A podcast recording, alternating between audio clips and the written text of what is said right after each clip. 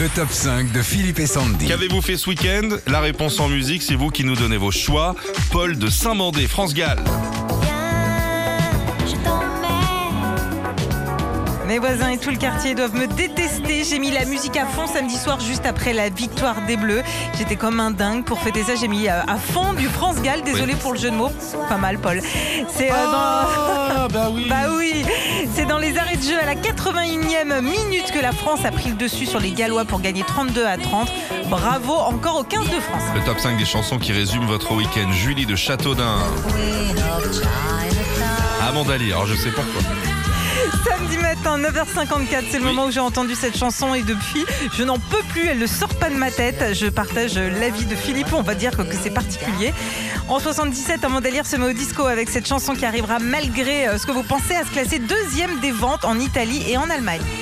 Je pense que cette personne l'a entendu sur notre web radio, la playlist de Philippe et Sandy, sur nostalgie.fr. Voilà, c'est sûr, parce que je pense que ça ne passe que là. hein. Bah oui, c'est nos, à- choix. C'est ton choix. Ouais. Simon de Roanne.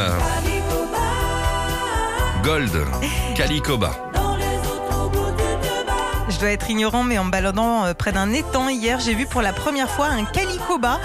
Du coup, j'ai euh, la chanson qui m'est venue en tête direct, calicoba. Mais c'est quoi, cette- c'est quoi cette mythomanie? De quoi ça? C'est des, poissons de loin, ça, non? Et Calicoba? Ah non, t'en as en France? Ah, moi j'en voyais à côté de chez moi. Non, non, vraiment. Oh, Les mecs, on est en délire. Non, j'en envoyais. euh, Ah, C'est des c'est poissons. des trucs du Brésil. J'ai vu un calicoba l'autre. C'est quoi C'est des poissons lunes, non? Oui, voilà, t'as raison. Non. Poisson lune dans un étang, ouais, bien sûr. Bon, Calicoba, c'est également le titre du second album du groupe toulousain Gold. En 86, la chanson restera 18 semaines dans le top 50. Merci, merci Simon de Roanne, gros mytho. Hein.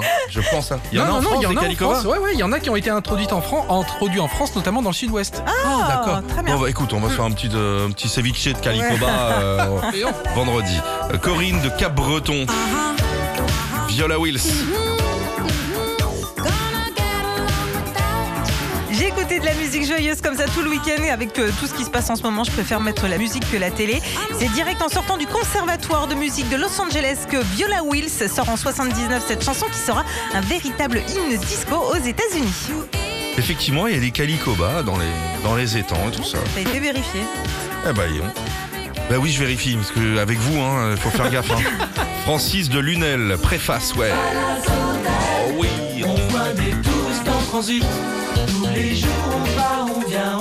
Bien joué. J'ai entendu vendredi soir chez Guillaume Aubert cette chanson. Le nom du groupe ne me dit rien, mais j'ai l'impression de connaître la voix du chanteur. Pouvez-vous m'aider? J'ai parié avec ma femme que vous Manu alliez me répondre. Ouais, c'est ça. En 84, le groupe c'est Préface et dedans, à la batterie, c'est Manu Katché.